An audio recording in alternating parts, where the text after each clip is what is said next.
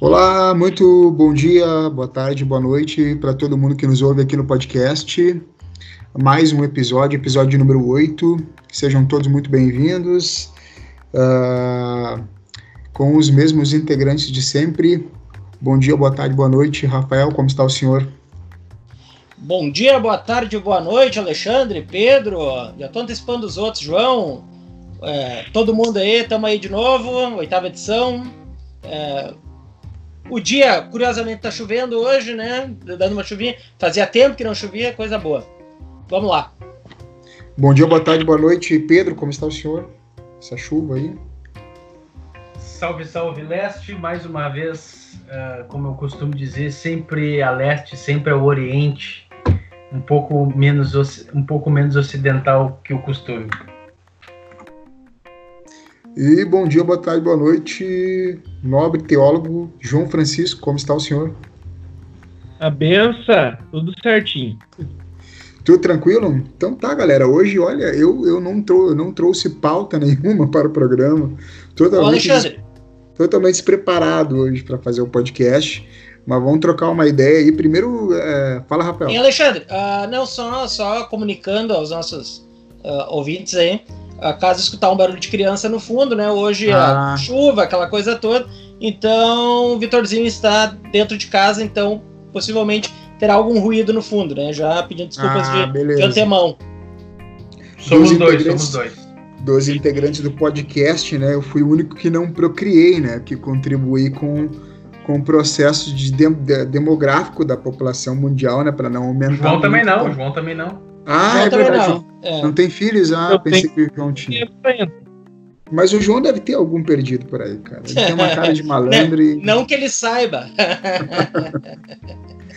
Mas enfim, uh, pode aparecer aí o, as crianças aí, né? Não, as na verdade, aí. na verdade, na verdade, o João só não tem filho ainda porque ele é pobre, cara. No dia que ele enriquecer, ele vai ver que eles aparecem ligeirinho, cara. Pois é. Mas enfim, vamos lá então, galera. Primeiramente, assim, agradecer a todo mundo que nos ouve aí de todos os, os estados do Brasil, uh, principalmente do sul aqui, né, do Rio Grande do Sul, Santa Catarina, Paraná, pessoal do Sudeste, São Paulo, pessoal que nos ouve em Goiás também, Mato Grosso do Sul, Mato Grosso, tem bastante gente ouvindo por lá. E também o pessoal que nos ouve no Maranhão, que eu vi ali nas estatísticas que apareceu bastante gente do Maranhão nos escutando um grande abraço a todos aí, obrigado pelo carinho e mandem mensagem, participem conosco do programa. O Maranhão que é governado pelo nosso amigo governador comunista safado Flávio Dino, né?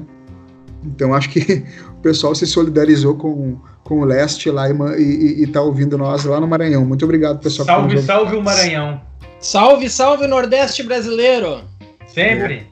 O Maranhão, né, galera, que, que só pra gente já, já introduzir uma conversa assim bem, bem aberta, né, Maranhão que se livrou daquela oligarquia, né, daquela família Sarney, né, e convenhamos hoje muito bem administrado pelo Fábio Flávio Dino, né. Se eu não me engano, ele foi aprovado na última eleição com, com ele foi reeleito, né, com 68% dos votos, alguma coisa assim. Uma das assim. melhores consideradas uma das melhores administrações uh, estaduais do, da federação. É, vai, vai, digamos assim, vai contra aquele pessoal da direita que costuma ferir ao, ao, comunismo, né? Não entende as complexidades históricas e acho que é uma grande é uma, é uma grande referência o Maranhão para todos nós.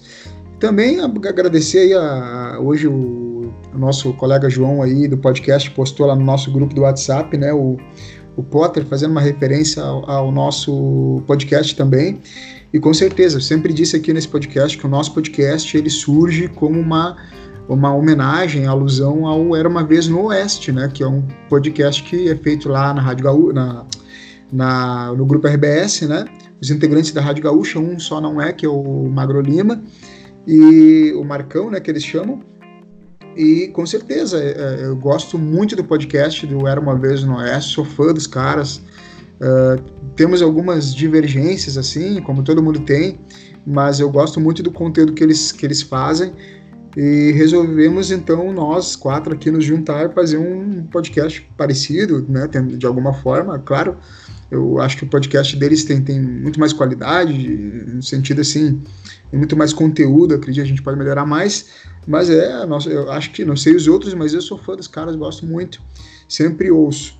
Então, um abraço lá pro, pro Potter, que, que nos citou, e nós queremos gravar junto aí, se vocês estiverem nos escutando aí no Era Uma Vez no Oeste, o Potter disse, ah, escutem o nosso irmão, né, é, fico muito feliz de, de, de nós ficamos né, muito felizes de, de, ouvir isso e ler que nós somos irmãos e gostaríamos sim de gravar alguma vez juntos, trocar uma ideia quando passar essa pandemia no estúdio, sei lá. É, acho que seria interessante. Então tá, galera, é, estamos sem pauta hoje, né? Mas não podemos de dizer que hoje, no dia 21 de, de, de maio, né? Temos Brasil, uma pauta o Brasil já vai caminhando abemos, aí para. Abemos pauta. Abemos pauta, né? Então interrompo aqui, mete ficha aí. Eu já. Eu, eu, tô, eu, tô, eu, eu tô com. Fumaça branca! É, Olha aí. Não, eu queria trazer uma pauta que eu achei bastante interessante. Ela aborda um, um, uma questão muito atual e que vem se falando, é, digamos assim, de, de uma forma quase rara pelo mundo, que é o seguinte: é um artigo escrito pela, publicado na verdade pela Jacobin Brasil. Uh, ele é escrito pelo João Carvalho, João Carlos Magalhães e pelo Nick Codry e ele foi traduzido pelo Rafael Groman. É, e o nome do, desse artigo se chama, é, é assim, o título, né? É, Gigantes da tecnologia estão usando essa crise para colonizar o Estado. É muito interessante o que, o que eles trazem nesse artigo e que fala de como essas grandes, esses grandes conglomerados de tecnologia, seja o Facebook, o Google, uh, Twitter, enfim, eles estão é, é, usando nesse momento, de certa forma, essa crise para realmente entrar de vez dentro do Estado e, e, e fazendo essas coletas de dados, né? E aí eles vão trazendo artigo assim muitas coisas interessantes que são assim programas que vários governos vêm, vêm utilizando ao longo do assim uh, uh, pelo mundo inteiro para fazer coleta de dados, assim. Então são são programas de saúde, são softwares de saúde é, usados para saúde, né? Ou usados para principalmente nessa parte de, de configuração de elaboração de políticas públicas e políticas sociais. E é muito interessante o que, o que eles trazem, porque é, é, esse grande, esse grande, é, isso que se transformou os dados, isso que, que virou os dados, né? Essa coleta de dados, esse novo petróleo, né? Que está sendo considerado por todo mundo, que são os dados, que, que é a informação. E eles trazem, ele tra, eles trazem nesse artigo assim de uma forma, claro, um artigo longo, extenso, enfim, mas de uma forma muito interessante, uma abordagem muito diferente, muito diferente. E é um assunto que a gente não vê quase ninguém falar, né? De como essas empresas que, que praticamente não, não trabalham é, é com oferecendo. É, como é que a gente pode dizer? Esse dia a gente estava falando, até estava falando com o Alexandre, são empresas que não, que não fabricam nada, né? Que não, não tem, mas elas se tornaram grandes é, potências globais, né? Tanto de financeira quanto na, na parte de informação. Ontem a Manuela Dávila esteve numa live só da, do canal do YouTube Galas e ela comentou sobre isso também. Ela comentou esse vazamento, ah, sobre. Começou a falar sobre vazamento, tocaram nos vazamentos, e ela falou também sobre fake news e falou desses dados, né? Como são coletados e depois tu descobre como tá vindo agora à tona alguns empresários grandes do Brasil que trabalharam em financiamento de campanha, né? De políticos, né? Então, ela, ela, não sei se não foi esse mesmo artigo que ela comentou. O é, esse artigo aqui ele vai mais longe, né? Ele aborda, ele aborda assim, é o uso de dados como um mecanismo que, que, que se transforma em algo tão importante, tão valioso, que ele, ele passa a, a, a, a, não é fazer parte dos governos, mas ele passa a pautar a forma como os governos vão destinar, por exemplo, renda para as pessoas. Então, é, não, existem, não, não existem mais programas que pessoas que trabalham na elaboração de, uh, uh, dessas políticas públicas seriam esses softwares, entende? Então, uma coisa que vai. É, a inteligência artificial é uma coisa que hoje a gente, a gente às vezes vê nesses, nesses filmes de ficção científica, mas que está acontecendo de uma maneira assim é, surpreendente, né? É, não vamos esquecer a, o evento né, das eleições americanas altamente influenciado pela Cambridge Analytica, né, que usava esses metadados, metadados é, para coletar informações dos eleitores norte-americanos e formar padrões, né, padrões que eram disparados pelas redes sociais, é, é, digamos assim, almejando atingir aquele perfil do eleitorado norte-americano. Então a gente não pode esquecer que já teve um evento né, que, que teve essa influência dos, dos metadados e como eles foram usados, que foi na própria eleição norte-americana, né? E eu acho que, é, é, como tu falaste muito bem, Pedro, este é o petróleo do século XXI, que são os dados, né? Eles vão ser usados cada vez mais para fins de poder, né? Políticos, econômicos e tudo mais. E é uma coisa nova ainda, a gente nem sabe como mensurar uh, de certa forma tudo isso, né? A gente não sabe como, é, não existe uma métrica para isso, né? É, é, é, algo muito novo, tem, não tem um, não, não tem, pelo menos que eu saiba, não tem estudos, como é muito recente, sobre o tema de, de forma abrangente que falam sobre isso. Mas tem um documentário muito interessante, alguém me ajuda aí, que olha a Netflix, que eu acho que é o Privacidade Hackeada, e não sei se é esse nome, eu sou muito ruim para nome de filme. É mas isso aí, não, é, mas ele, ele trata bem dessa questão do uso dos dados, né? Porque a gente, a gente vai, vai, vai usando o Google, né, pessoal? A gente vai usando o Facebook, a gente vai usando o Instagram, a gente vai usando o próprio WhatsApp e a gente vai deixando rastros digitais. A gente vai, a gente vai formando um perfil, né? A gente vai formando um padrão de comportamento e de consumo dentro desses dispositivos que esses dispositivos coletam, eles não jogam isso fora.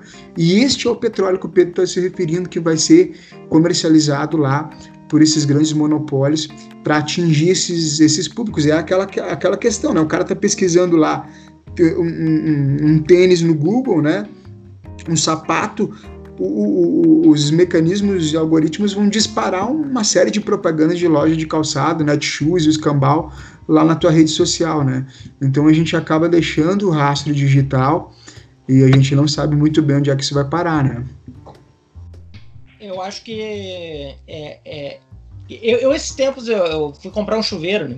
Você comprar um chuveiro, daí eu comprei um chuveiro novo que o meu tinha queimado. Cara, eu tô recebendo propaganda de chuveiro agora à torta direito. É no Facebook, é no Instagram, é no Twitter, cara, é por e-mail. Os caras, é uma enxurrada querendo me oferecer chuveiro, cara. Pô, mas eu já comprei chuveiro, caralho.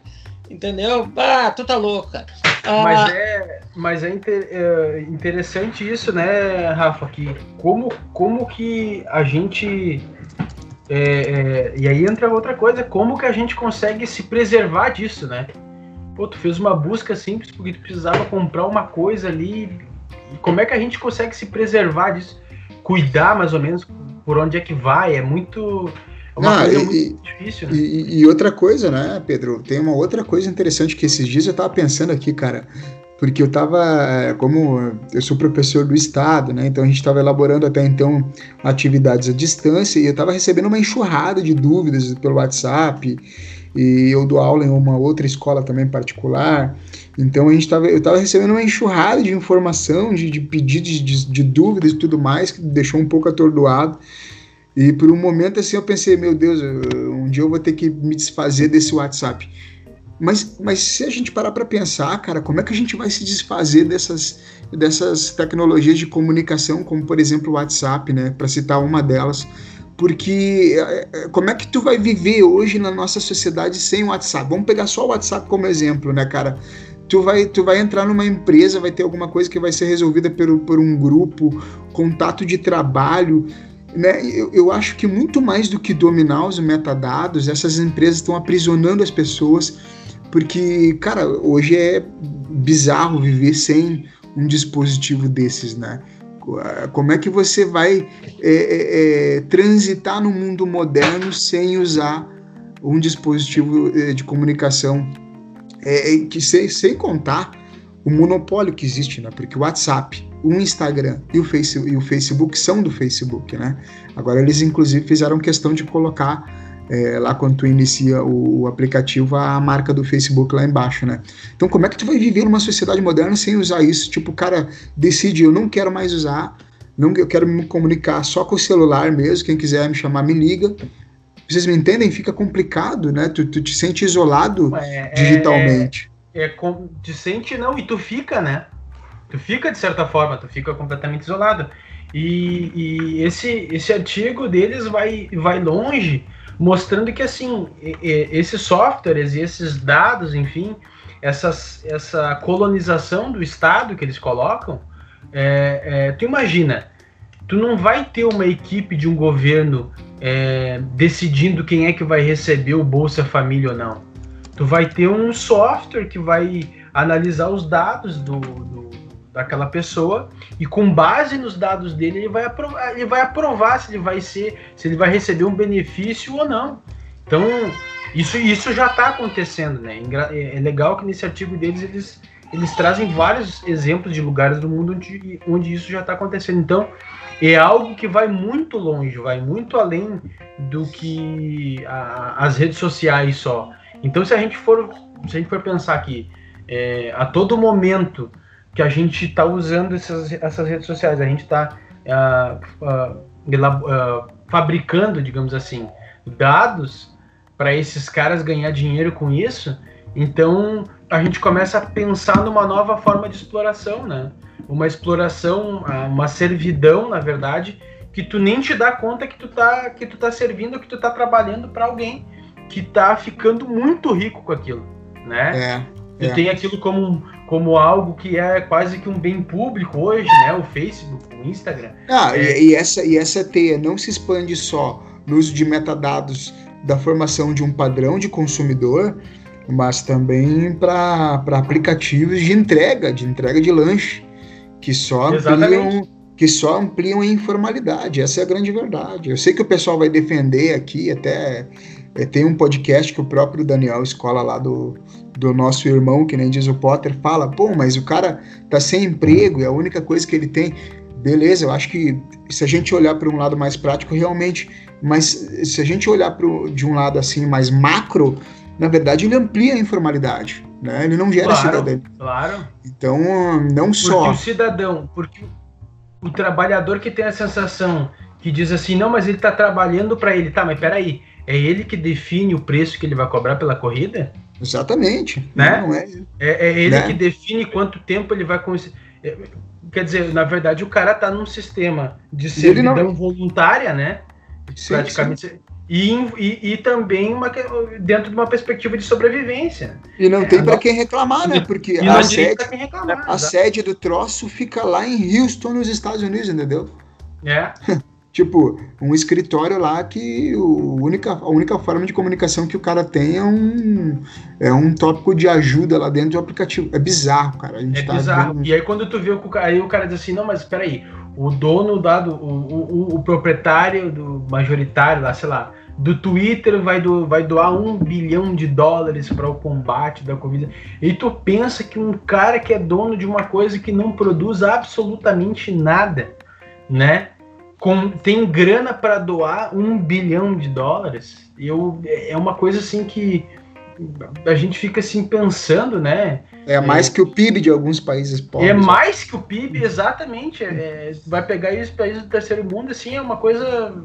Aliás, países que produzem alguma coisa, nem que seja que na produ área É, exato. É bizarro, cara, é bizarro. Mas enfim, é, são os tempos modernos, né? E, e a gente Não, tem que... eu acho eu acho que eu acho o seguinte, cara. Uh, o que a gente tem que ter o em foco, né, aproveitando essa, toda essa pauta que o Pedrão trouxe, uh, o que, que a gente tem que ter em mente? A gente vai voltar lá para trás, o que a gente trabalhou, a gente conversou lá, acho que foi no terceiro episódio, se eu não me engano, terceiro ou no quarto episódio, que a gente falou sobre a falácia neoliberal. Né? Então, novamente, a gente vai cair nisso. Aquele papo todo de ah, que o Estado é, não serve para nada, uh, que imposto é roubo, todo aquele papo daquela falácia neoliberal caiu por terra. Tá? Então a gente vai ter que agora é ver como é que vai funcionar essa nova. Uh, vamos, vamos chamar um no, new keynesianismo, né? um novo keynesianismo. Como é que vai funcionar esse estado de bem-estar social moderno com toda essa tecnologia? Né? Uh, eu, eu tenho muita curiosidade para saber como é que vai funcionar, porque uma coisa é fato, está uh, mais do que comprovado a importância do Estado na vida da, das pessoas, na vida de quem mais precisa, o Estado tem que estar tá ali. Logicamente, uh, o, a, até o Amoedo está virando keynesiano, cara. Eu vi uma entrevista do Amoedo esses dias na, na, na Globo News, né? Tava o Amoedo e o Ciro Gomes. O, o, o Amoedo defendendo as. Não, porque o, o, Partido Novo jamais defendeu o Estado mínimo. Nós defendemos o cidadão máximo, diz ele. Pô, rapaz, coisa linda, cara. Até o Amoedo tá virando. O cidadão, tá virando pelo menos como PIB privado, né? Não, não, coisa Arregou, mais né? Vamos combinar que naquela entrevista ele arregou pro Ciro Gomes, né? Porque o Ciro Gomes. É, com certeza, com certeza. Acabou com ele, né? Aliás. Não, não, é... O Ciro comeu ele com farinha naquele. É, é, é, foi assim, bem, bem tosco. Constrangedor até. É, porque foi contra todo o discurso até que ele fez nas eleições, aquele partido novo, que de novo não tem nada, né? Vide o, o, o exemplo clássico de administração, de péssima administração do estado de Minas Gerais, né? Pelo querido Zema lá, né? Enfim, mas a. Uh, não sei se alguém tem mais alguma pauta que, que Eu tenho que um, uma notícia aqui. Posso Fala ir? Manda, tá. manda ver. Então tá, vamos continuar falando sobre internet aqui. Que o Marcos, Mark Zuckerberg cita a exclusão de posts de Bolsonaro como exemplo de que Facebook age contra informações falsas. Rede social removeu publicação do presidente brasileiro por viação, violação das regras. Zuckerberg disse que todo conteúdo que cause dano imediato será apagado. Interessante isso, cara.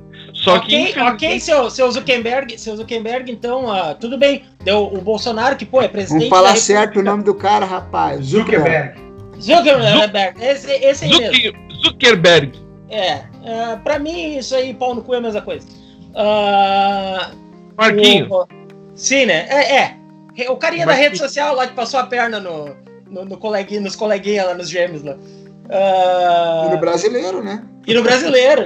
Mas o brasileiro ainda ganhou. O brasileiro ainda ganhou uma grana. Os gêmeos é que se fuderam.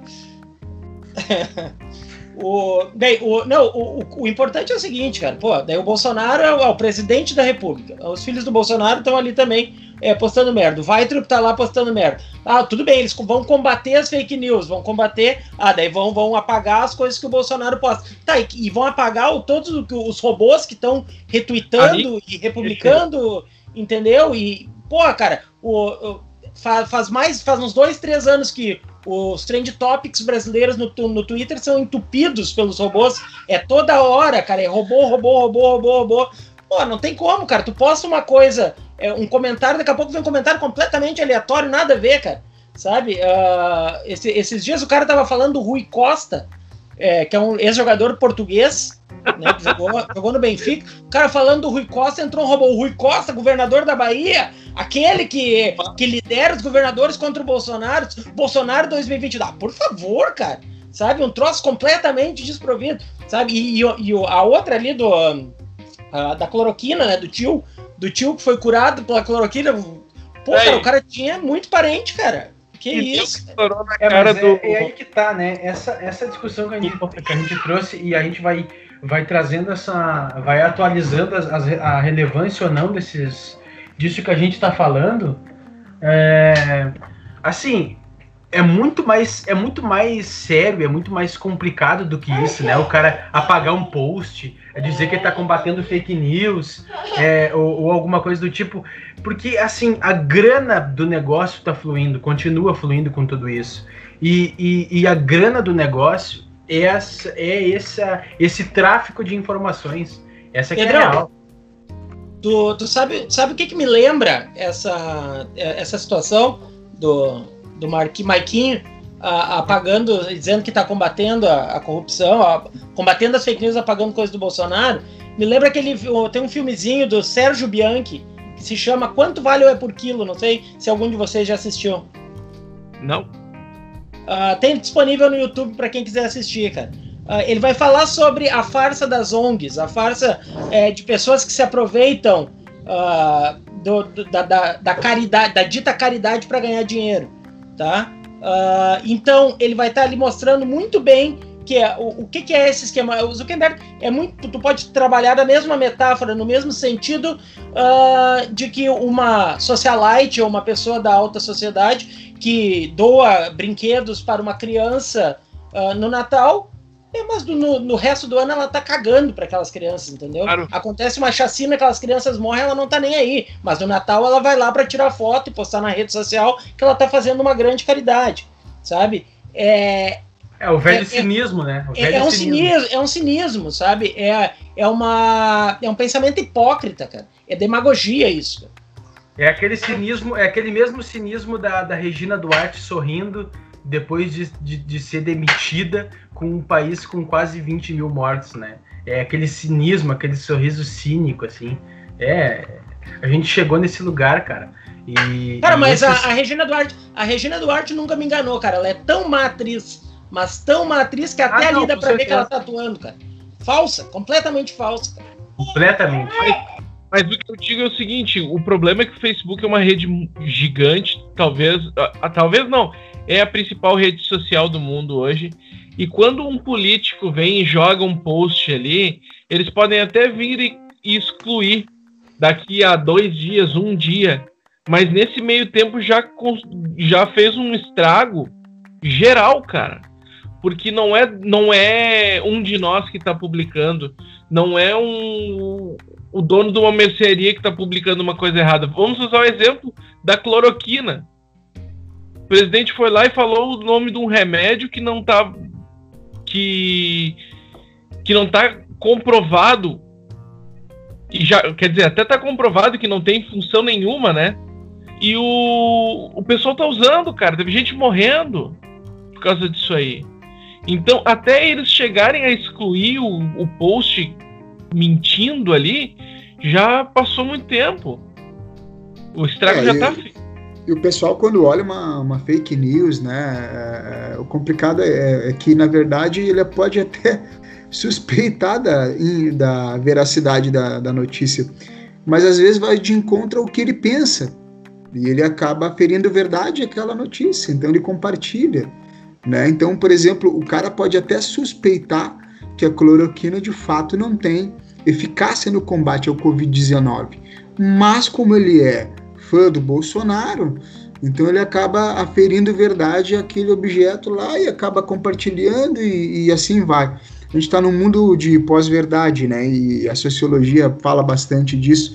O, o Bauman, né? O velhinho sociólogo lá falava bastante sobre a pós-verdade, né? A manipulação da verdade, ela fica híbrida, a gente já não consegue dominar, né? O que, que é fato, o que, que não é e a internet está fazendo isso. Mas eu quero fazer um adendo, principalmente a, a, a, eu não sei quais são exatamente os veículos de comunicação, mas tem, por exemplo, uh, esses, esses, o Globo faz isso, pelo que eu sei, quando tem uma notícia falsa ele coloca lá, né? É fake, né? Eles têm uma campanha inclusive, é, para divulgar notícias falsas. Eu acho muito bacana, cara. Eu acho que Não, a gente eu, tá no. Alexandre eu... Alexandre, eu também acho muito bacana. É muito legal o que o, o Globo faz. Só que até hoje o Jornal Nacional ainda não desmistificou o kit gay que foi apresentado em rede nacional durante uma campanha presidencial. Até hoje não foi desmistificada aquela bobagem, aquela palhaçada que o, que o Bolsonaro foi fazer durante a campanha. Né? Apenas um outro, um adendo dentro do adendo. Sim, claro mas, uh, mas é um trabalho importante. Aliás, como como está uh, se tornando importante o trabalho do bom jornalismo, do jornalismo sério, com credibilidade, né? E a gente estava falando até na, na no, no, podcast passado, né? O, o, Daniel Escola entrevistou o Osmar Terra e o Osmar Terra falou um monte de bobagem lá.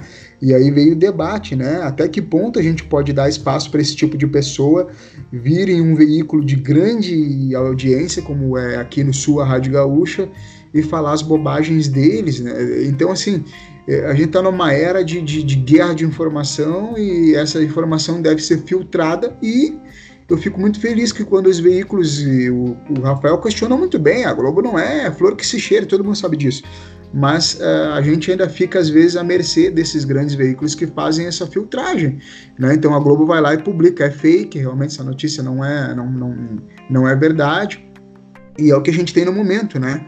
Porque hoje o debate, seja esquerda, seja direita, eh, que fica no reduto das redes sociais, ele não gera nada para o país. Essa é a verdade, só fica um debate. Né? Ele só acirra por ali a, a, a, os lados, né? só gera ódio. Mas não, é, como o Potter falou lá numa palestra dele, que ele tem fixado lá no Twitter dele, que esses dias eu olhei, é, ninguém mais ouve ninguém. Essa é a grande verdade. Então tem os fãs lá do Bolsonaro que estão ensandecidos, que acreditam né, em tudo que ele diz, tem o pessoal da, da, da da esquerda que, que, que não se organiza, e, e, assim nós vamos, e o país fica a mercê, né? Então, quando a democracia deveria ser que as discussões de ambos os lados, né? A, a, a, como é que o Rafael vai me ajudar agora, porque eu sempre esqueço das coisas, meio hegeliano agora, né? A, síntese e a antítese, né? É... Síntese, antítese, a tese, antítese e síntese, dialética. É, a tese, a tese e antítese vão, vão é, gerar tese, síntese, né? Tese, antítese e vira síntese. Isso, vão gerar síntese. Cara, a gente está na ausência da síntese. Não existe. Ou seja, simplesmente a gente perdeu a capacidade de dialogar no país, promover ideias, avançar. Né? A gente ficou numa guerra política que começou em 2014, quando o grupo é, do Aécio Neves não aceitou perder, e a gente vem desde então nessa pendenga aí, que não muda. Né? Entrou, entrou um, um buraco, um buraco democrático que fez surgir uma figura do, do Bolsonaro, que não é ligada a partido nenhum, é uma figura personalista, um, é, né? foi, foi é, digamos assim, canalizado nele todo, todo o ódio que, que existia contra o PT, e, e, a gente vem, vem nessa. Né? Então, assim, é, a, a guerra, a, a, discussão na internet, eu, eu, eu não estou vendo um processo bom nisso tudo, eu estou vendo um acirramento, né? E eu acho muito feio quando o pessoal diz assim que ah, mas a esquerda também publica fake news. Cara, vem e me diz quais são as fake news da esquerda. Quais são os robôs da esquerda? Vamos lá. Eu quero que alguém que esteja escutando esse podcast me mande um e-mail com uma lista ou siga lá nas redes sociais pra, uh, uh, de cada um dos integrantes aqui, sei lá. Mas manda ali, cara, quais são as, as fake news que o pessoal publicou, as fake news que o PT publicou, as fake news que o PCdoB publicou, eu acho que quando a gente, a gente tem que ter um bom senso, cara, e, e, já foi dito isso em muitos programas de rádio, até no podcast do Era Uma Vez no Oeste foi dito, ah, mas a, a esquerda também publica fake news. Cadê as, as, fake news da esquerda, cara? Cadê as fake news que vêm das instituições de esquerda, não de pessoas de esquerda? Porque eu posso ser de esquerda e publicar uma fake news, mas isso não representa que vem das instituições de esquerda, dos partidos de esquerda. Cadê né? Porque foi muito, dito muito isso. Ah, o Bolsonaro é, além, robô. Tá, e além disso, da, da, onde é que, da onde que vem a grana que financia esses sistemas de fake news? Porque é, no fim de tudo, quando a gente tem uma democracia sentada dentro do, do, desse sistema capitalista que a gente vem, vem a gente está assistindo a derrocada dele pelo menos aí desde 2008 para cá, né? É, alguém sempre lucra com alguma coisa. Sempre alguém lucra no fim, no final das contas. Então, assim, sempre quando aparece uma coisa nova, eu acho que a gente tem que sempre se perguntar assim, tá, mas quem é que tá lucrando com isso? Porque alguém tá lucrando com esse, com esse negócio. Né? A gente sabe, a gente sabe que é, é, o, a luta pelo poder, seja ele de qual uh, uh, espectro político for, de esquerda, de direita, de centro-esquerda, de centro-direita, enfim, ele é sombrio sempre. Sempre existe aquela luta que fica no bastidor, aquela puxada de tapete, aquela jogada aqui, aquela jogada ali, mas eu acho que a gente rompeu um limite é, que estava meio que instaurado desde a, desde a redemocratização, de, de respeito ao próximo, e quando a gente vem vivendo num país que, assim, ano a ano, vai, vai meio que colocando a violência, soterrando a violência é, é, é, é, e achando que tudo aquilo é normal, achando que tudo isso é banal, Quando surge um cara defendendo tortura e a volta do regime militar, aquilo já não choca mais ninguém, entendeu? Então, assim, o Brasil, em 2017, se eu não me engano, registrou quase 60 mil mortos, ou se não mais, assassinatos. O país mais violento do mundo. Nós matamos até agora, dentro do nosso território nacional, de forma violenta, mais do que um país em, em guerra né? Mais do que a Síria. Então, assim, a gente vem banalizando a violência há muito tempo. Não é de agora. E 70%, e 70 dessas mortes são jovens de 20, de entre 15 e 25 os anos matáveis. negros das periferias. É isso aí. Exatamente, os matáveis. E que agora, e que agora continuam morrendo. É né? Da mesma forma. Então, assim, eu tenho certeza, eu não coloco assim, eu acho, eu tenho certeza que a sociedade brasileira errou e errou feio. A gente chegou num ponto que é, é, é, muito complicado. Então, assim, a gente chegou num ponto tão complicado com essa banalização da, da, da violência que quando a gente chega no debate político, que deve existir, deve existir a polarização. A gente tem que ter muito bem definidos quem é de qual lado e o que, que e, e, o que, que uh, uh, uh, os lados defendem. Agora, a gente chegou no momento em que essa, um sujeito que sempre banalizou a violência, ele é político e ele usa aquele, esse instrumento político para banalizar ainda mais. É, ele não radicaliza. A gente tem, eu acho que a gente tem usado a expressão errada. Bolsonaro não é um radical. Bolsonaro é um extremista. E as pessoas que o acompanham são pessoas extremas e são extremistas. Eles não são a radicais. Diferença, a, diferença, a diferença entre uh, o Bolsonaro e o Osama Bin Laden é que o Bin Laden tá morto. É, por aí. Um não viveu em buraco, né? É. É, eu, eu acho que o Bolsonaro ele viveu, ele viveu dessa narrativa de programa policialesco, né, para nunca para solucionar o problema. Aliás, ele nunca votou um projeto sequer favorecendo a categoria dos policiais né, que é, digamos, a categoria que ele poderia defender. Não, ele nunca e, botou um projeto e... sequer para nada, né? Em 27 é. anos ele, ele, ele apresentou do, do, dois projetos em 27 Ironic, Ironicamente, quem fez um projeto para os policiais foi a, a deputada Maria do Rosário, do PT, Essa tão mesmo. estigmatizada pelos, pelos grupos imbecis, pelos grupos imbecis que agridem a deputada, uh, porque não entendem até hoje, eu acho que vai uma, uma, uma questão bem importante para vocês aí que, que, que, vão dar esse sorrisinho de canto de boca. É, os direitos humanos, eles nascem lá depois da, da Segunda Guerra Mundial para evitar as agressões do Estado contra o indivíduo. Exato. É do Estado contra o indivíduo. É ponto Exato. final. E assim, é, vem a declaração, a Carta dos Direitos Humanos, e aí nós temos que entender digamos assim, sociologicamente o contexto. Peraí, mas se alguém me, se alguém me rouba na rua, é direitos humanos? Não, não é direitos humanos. Mas, ironicamente, o cara que é preso, ele está sob tutela de quem? Ele está sob tutela do Estado. Então é direitos humanos. Entende? As pessoas cara, isso é acham... Tão difícil, isso é tão difícil das pessoas entenderem, cara. Eu Isso dou é aula, muito complicado. Eu, a, a, a, os meus alunos que estão escutando nesse momento, alguns eu sei que ouvem o podcast, Uh, nesse momento agora vão lembrar das aulas sobre direitos humanos, das aulas sobre é, o sistema carcerário brasileiro. Né? Eu trabalho muito essa questão é, e eles vão lembrar. Os meus alunos eu garanto que sabem uh, ah, para que, que servem os direitos humanos. Tá? Uh, agora é difícil de explicar para as pessoas. É difícil fazer a minha mãe compreender isso, meu pai entender isso. Tá? É uma coisa que já está enraizado na cabeça deles que direitos humanos é só para defender vagabundo. Tá? Então é, é complicado. Né? É uma não. carta pequenininha, não é difícil de ler.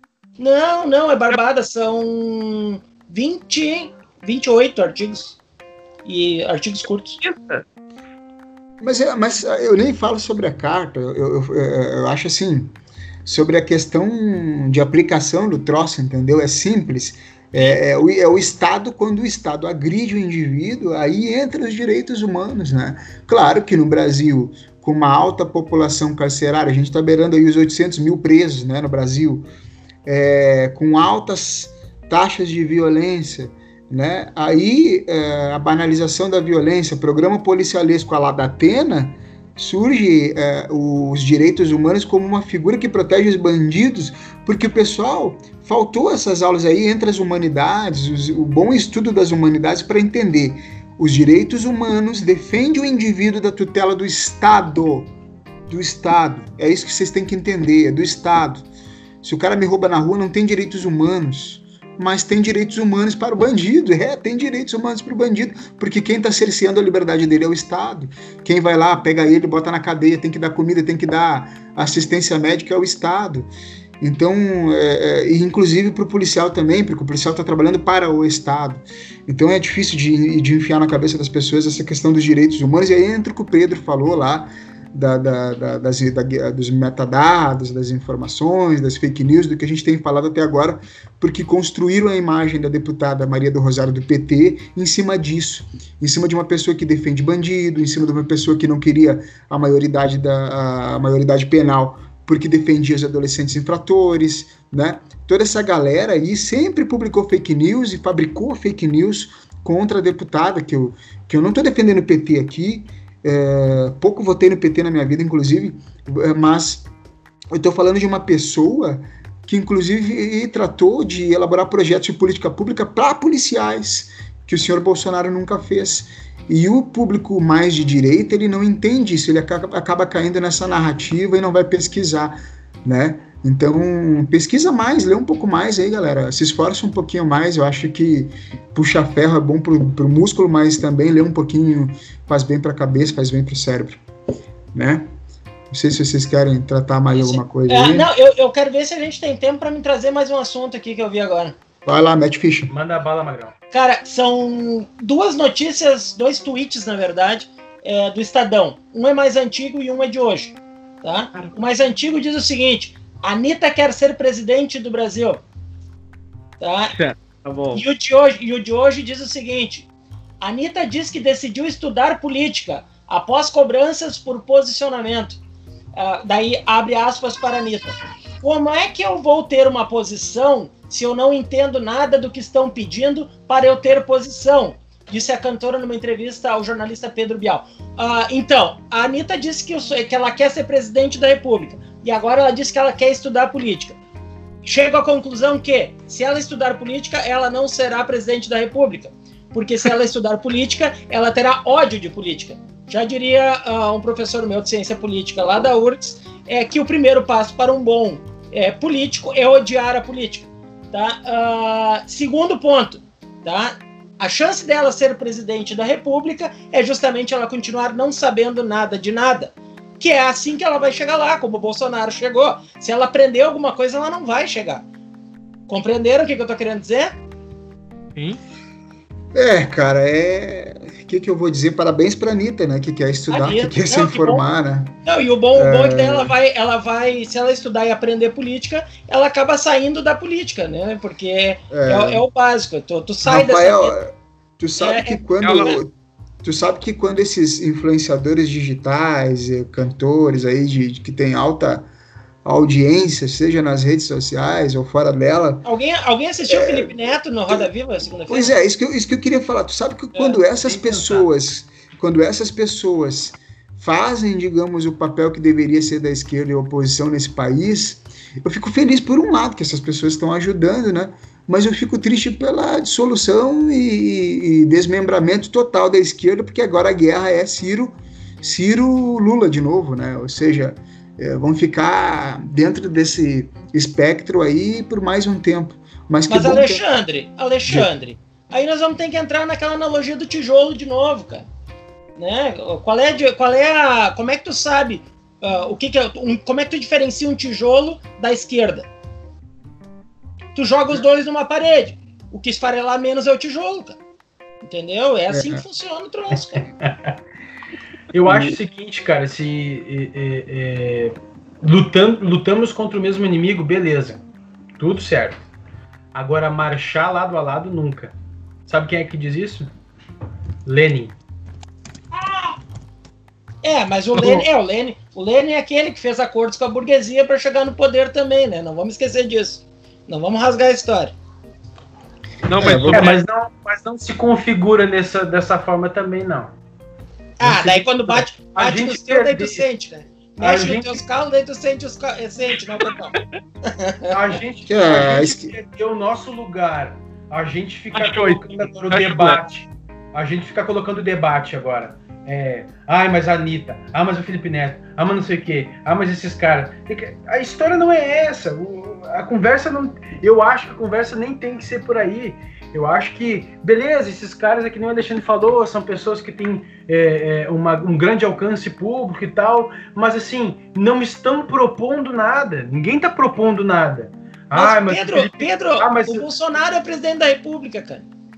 Tá, mas o, daí, povo brasileiro, o povo brasileiro gosta desse tipo de. Eles interpretam ah, política como sendo figura pública. Só um pouquinho, olha só. Beleza, mas eu não tô. Cara, o Silvio Santos. Cara. Cara tá o Silvio onda. Santos. O Silvio Santos seria presidente da República em 1989 se eles não tivessem caçado uh, a, a, licença dele, caçado a, a filiação partidária do, do, que ele tinha. Tá? Então, beleza, mas isso tava, ele estava disparado. Brasil, cara. O Donald Trump é um apresentador de TV, beleza? Tá lá, entendeu? É a mesma merda. Exatamente. Os Estados não Unidos é demoraram, demoraram, demoraram um pouquinho mais para chegar nesse ponto. O presidente é o da Ucrânia, o presidente da Ucrânia é um humorista. É, sim, sim. Não é do El Salvador, não, que é Salvador que é um humorista. O El Salvador é um youtuber.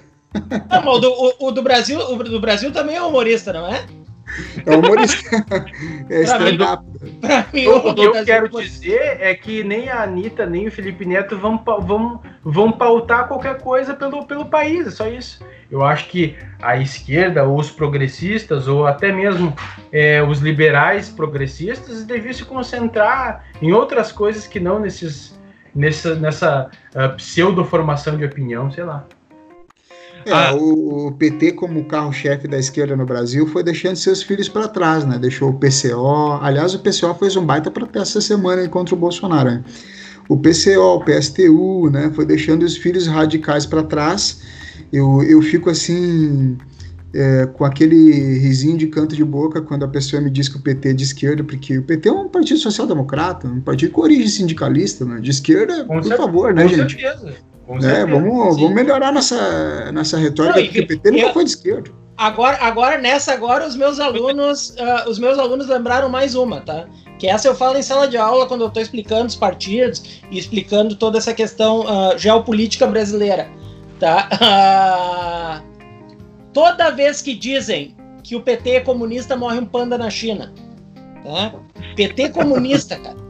Cara, o PT ah. comunista não existe, cara. É um absurdo. É, é um absurdo, absurdo isso. É um absurdo. O PT, os, os, quatro primeiros, os quatro primeiros meses de governo do Lula foram extremamente neoliberais. Meu Inclusive, Deus. o Lula foi encontrar banqueiros em Washington. Então, assim, ó, é, a pessoa que vem com essa retórica, ela, ela realmente ela não conhece as origens ideológicas dos partidos e uma certa vez, né, para quem não sabe, nós tivemos um candidato aqui do podcast à prefeitura da cidade de Novo Hamburgo, né, que é o senhor Rafael. E, e uma certa vez eu disse, eu não olha, votei nele. Não votou? Não. Eu acho que eu também não votei. Eu não Mas ia ser louco para fazer isso. Mas o. o Queria o, ser comandante em chefe aqui da, da, da, ah, da, cidade. Sim. Mas, mas, cara, uma vez eu até falei assim. Eu não tô, eu não tô dizendo, que eu, eu não tô dizendo que eu defendo, que eu acho que é, que. que, que uh, não tô configurando como bem ou mal. Mas uh, na, na época eu disse que o PSOL era o único partido de esquerda do Brasil. Continuo dizendo isso. E é. E é. Alguém me diga o contrário. Né? Não. E é que tem. É, eu digo que tem mais. Até, inclusive, esquerda, o presidente da UJS, o pau no cu do presidente da UJS, o Thiago Morbach, eu acho que ele é vice-presidente da UJS Brasil, disse. publicou um textão lá e tal, é, é, que não respondeu porra nenhuma. Cara, hoje o único partido de, de esquerda mesmo do Brasil, para mim, é o pessoal isolado lá politicamente, né? O último filho bastardo do PT.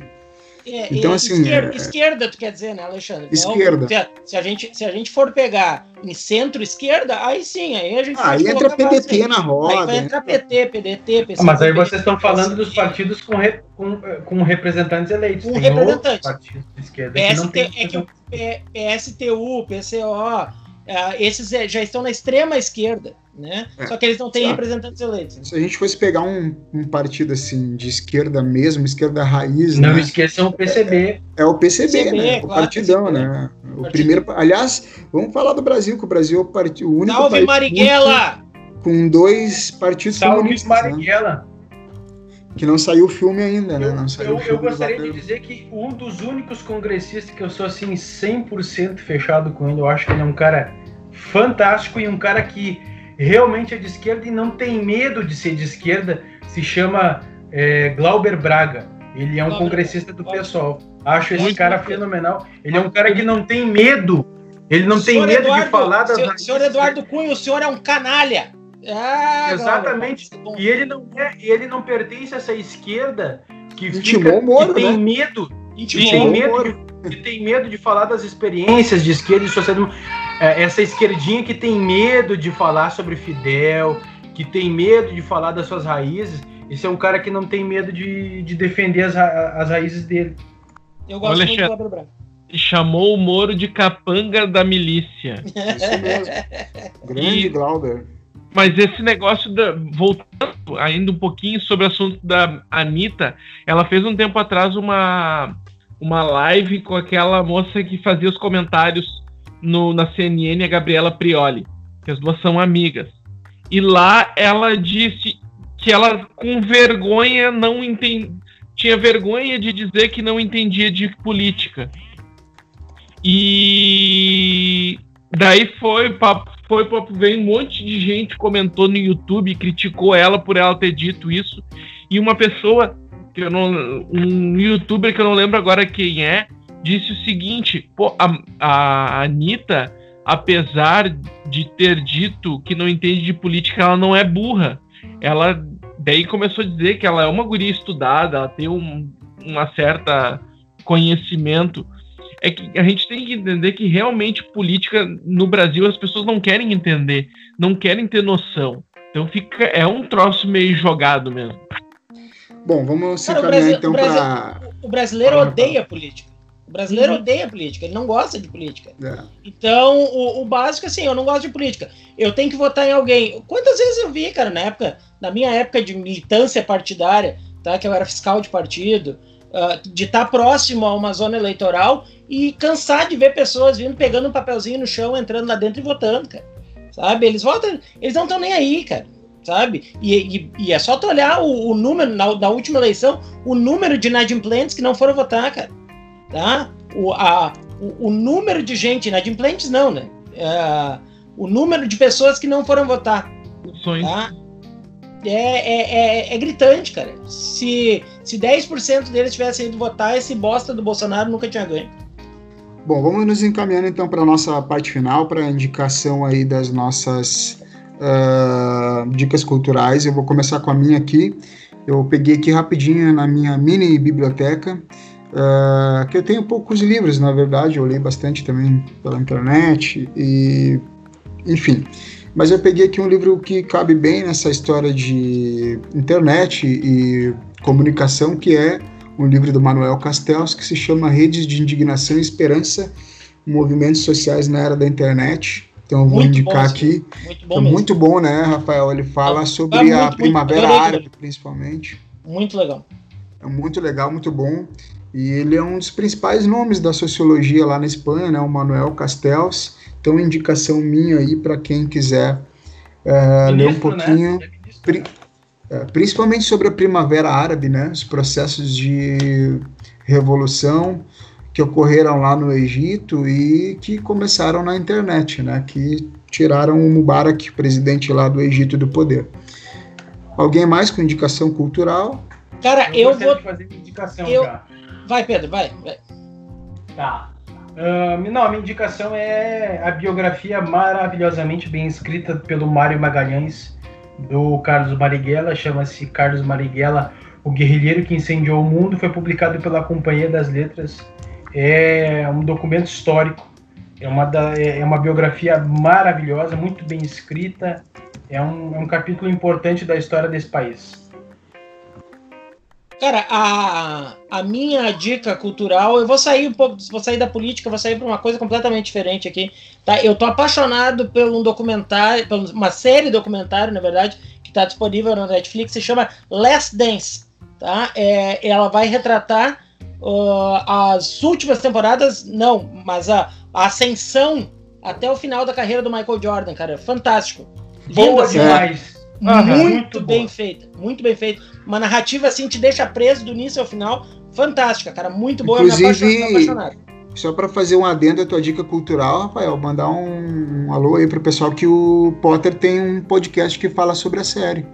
Opa! É, é, é, o, é, o Potter, que é bem fã da série, tem um podcast, então a galera que nos ouve aí, ouve os dois podcasts, né? O do Oeste e o do Leste vai lá e dá uma conferida no podcast do Potter, que ele tem um, um podcast sobre a série aí. Ah, show. Vou dar uma, vou dar uma conferida, não conhecia. Vai lá, João. Cara, eu eu não, não, não pensei em dica cultural, sério. Semana foi meio punk pra mim, eu não vou indicar alguma coisa só pra indicar. Então tá bom. Então, sem dica do João. Deixamos assim. Não, poderia vir aqui, conhecer um monte de livro de cabeça que eu poderia falar um nome aqui, mas eu não tô lembrando de um, entendeu? Então eu prefiro Sim. ser. Então tá, beleza. Bom, é, não sei se alguém mais quer falar alguma coisa, quer mandar um abraço pro pai e pra mãe. Mandar, eu quero mandar um abraço pro Derek Bertinho, um amigo meu, filho do Diego, outro amigo meu, que gostou, ouviu o podcast, gostou e fez elogios e o que eu achei muito interessante que eu quero deixar registrado que ele é do mesmo bairro onde vocês moram. Então ele disse, pô, cara, um conteúdo tão legal feito por pessoas aqui, meus vizinhos. Então isso chamou a atenção dele. Abração pro Derek. Então. Salve, salve, então, DS na veia, mano. Salve. Ah, então, o legal é isso aí, as pessoas têm que se posicionar e às vezes bons posicionamentos podem estar saindo do apartamento do lado do teu, entendeu? Isso aí. Eu quero mandar um abraço para minha mãe, cara, que tá fazendo umas comidas boas para mim. Ah, isso é, isso é nessa, é quarentena, nessa quarentena aí a gente almoça junto e um abraço é. para minha para minha mãe Neuza, para quem tá. não sabe, né? Para quem a nos tua escuta, mãe, a tua mãe é a mãe do Pedro também, É caso. a mãe do Pedro também. Para quem não sabe, uma revelação agora somente no oitavo episódio, né? Nós somos irmãos. Para quem não sabia, né? Então, Ó, então, oh, deu um é bomba no podcast. Plot twist, hein? ah, isso aí foi. É o Casos de Família podcast. Ah, que loucura, cara. Pois Pô, é. mas não, não teve paredão, cadê o paredão? Ah, é verdade. Então vamos encerrar com o paredão. verdade. É o paredão, Rafael, cara. O Rafael, ele, ele resgata essa, né, as desgraças aí, ele, ele faz a questão de resgatar. Posso eu começar com o paredão, então? Vai lá, vai lá, mete ficha aí. Cara, meu, meu paredão é o seguinte.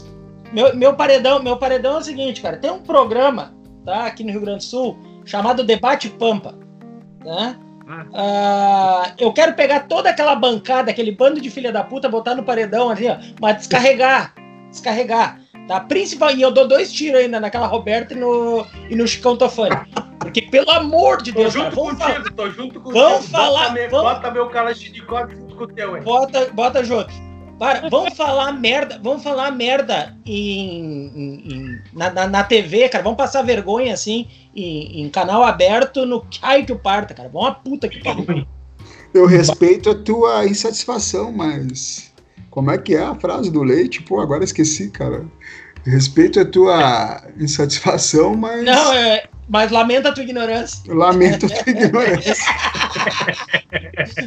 deu no meio, no meio. Leitinho deu no pois é. meio. Da, da, Ô, Rafael, como é, como é muita gente para matar, Rafael, como lá é um programa. Para quem não sabe, para quem está nos ouvindo, aí no Maranhão, por exemplo, do nosso, do nosso excelentíssimo governador, ah, brilhante Flávio Dino. Importante, quem... importante dizer, Alexandre, Alexandre, é, importante frisar, tá? Sempre, sempre é importante que isso aqui vai, vai para a internet, né?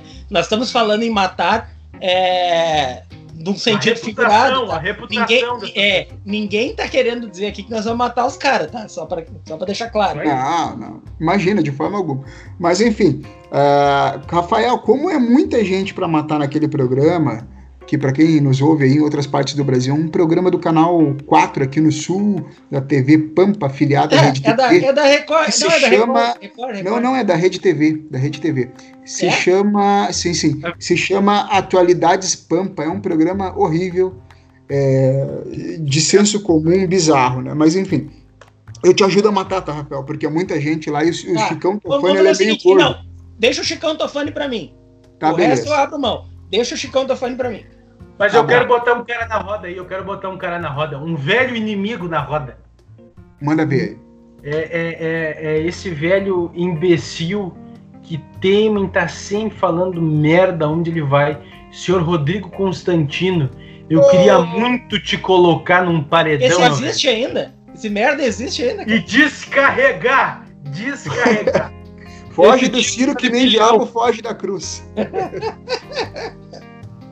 Rapaz, o Ciro deu uma surra intelectual nele num programa da TV Com que é bizarro de ver, cara. Cara, mas o meu filho de 3 anos deu uma surra intelectual nele, cara. Eu tive, eu tive no, no, uma palestra do Ciro Gomes em, em São Leopoldo aqui. E ao final eu tive a oportunidade de conversar com ele e eu brinquei com ele assim, dá bilhão ou não dá bilhão, Ciro? Ele contou a história, ele disse que só fez aquilo porque desde a entrada o, o Constantino era arrogante nos, nos corredores, assim. Pagava uma, uma um vale de superior e o Ciro disse, então hoje tu vai tomar. Normal, normal. Aliás, aliás, fazendo um adendo aí ao, ao Rodrigo Constantino, lamentável a RBS contratar Gaúcha ZH contratar um ser deste tipo Já não bastava, já não bastava o Mima. É um imbecil que se passa por intelectual. Ele não é nem um liberal, ele não é nada. Ele é um imbecil. Ele é um um reacionário. completo imbecil reacionário. Pra quem já O- teve O Túlio, Mima, o Túlio Mima tava se sentindo meio solitário e eles precisavam arrumar um par pra ele. Mas já tiveram Augusto Nunes como chefe Manda de ele pra redação. capa BS que nós vamos dar um jeito nele. Manda pra capa BS. Eu quero ver ele aqui. Mas então, pessoal, então assim, eh, matamos hoje a, o Atualidades Pampa, toda a bancada, né? E também o Rodrigo Constantino, é isso? Estamos isso tão fortes no paredão. Já Eu- é. Depois, E depois, loga, e depois jogar cal em cima, né? Ô, Alexandre, falta o meu paredão. ah, então mete ficha, mata alguém. Eu precisava gravar pra botar no paredão. O meu vizinho que escuta live sertaneja com violão na mão catando milho e tentando cantar junto. Ah, daí não dá. Já era. Pô, tá não, daí não, cara. Não, daí não, não- o paredão ruim. tem que ser atômica, cara. É, é Não, que, eu, é que eu, eu- eu tenho 150 preocupação com o teu. Eu tenho, eu tenho preocupação com o teu paredão, João, porque nós vamos matar toda a bancada do Atualidades Pampa. E também o Rodrigo Constantino. Ele sabe por que, que eles estão morrendo. Mas o teu não, entendeu? Ué, Esse é o problema. Vai ficar meio né, fora da, da, da curva ali. Coitado, do cara só tá querendo ser feliz lá, tocar um violão lá, vai escutar um Gustavo Lima, sei lá o que, que ele tá fazendo. Eu acho, que vamos, eu acho que vamos se despedindo, que senão o pessoal vai correr da gente aí. Vai, vai morrer. Mas então tá, pessoal. é, muito obrigado a quem nos escutou até agora. Sigam nas redes sociais, mandem e-mail, tá lá na descrição do podcast. Um beijo a todos e até mais. Tchau, galera. Um abraço! Falou, falou.